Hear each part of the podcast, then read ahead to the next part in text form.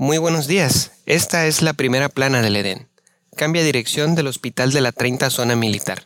Tabasqueña obtuvo cuarto lugar en España y el tren Maya ya tiene cumbia.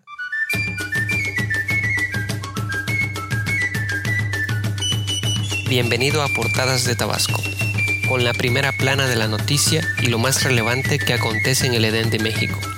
Soy su anfitrión, Oscar Frías, y estas son las noticias. La Secretaría de la Defensa Nacional designó al coronel médico cirujano Gerardo Arroyo Mayorga como nuevo director del Hospital Militar de Zona Villahermosa, en sustitución del teniente coronel médico cirujano León Roque Sánchez. Este fue un evento de carácter privado, pero con todas las medidas sanitarias correspondientes.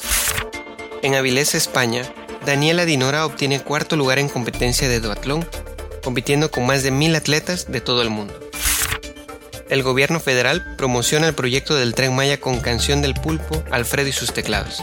De igual manera, el Fondo Nacional del Fomento para el Turismo, Fonatur, compartió la música en Twitter. Tres tabasqueños subirán al ring este 20 de noviembre en Ocosingo, Chiapas.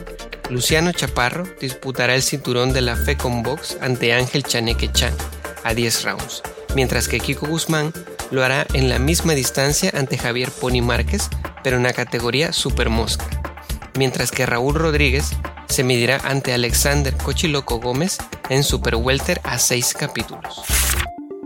En los municipios, hoy domingo, Tapijulapa invita a Tianguis Campesino Sembrando Vida, donde más de 100 campesinos de la zona venderán sus productos para motivarlos a seguir cuidando el medio ambiente. Automovilista muere luego de que se estrelló en la parte trasera de un tráiler sobre la carretera Huimanguillo estación Chontalpa. Según se logró saber del operador del auto compacto, se desplazaba en exceso de velocidad, lo que provocó que perdiera el control del volante y se estrellara de lleno contra la pesada unidad, perdiendo así la vida de forma instantánea. Trágico accidente en la vía Comalcalco Cárdenas deja cinco muertes la noche de este sábado, dejando como saldo cinco personas fallecidas, cuatro adultos y una menor, así como otras cuatro personas lesionadas. Al parecer, Ocho integrantes de una familia se desplazaban a bordo de un automóvil Aveo color rojo, cuando fueron colisionados de frente por un automóvil Ibiza color negro, con placas de la entidad a la altura del tramo conocido como el Mulato.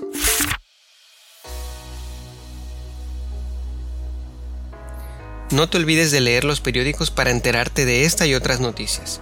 Soy Oscar Frías y esto ha sido todo en la edición de hoy. Suscríbete a Portadas de Tabasco en Spotify, Apple Podcast, Facebook, YouTube o cualquier otra plataforma de podcast.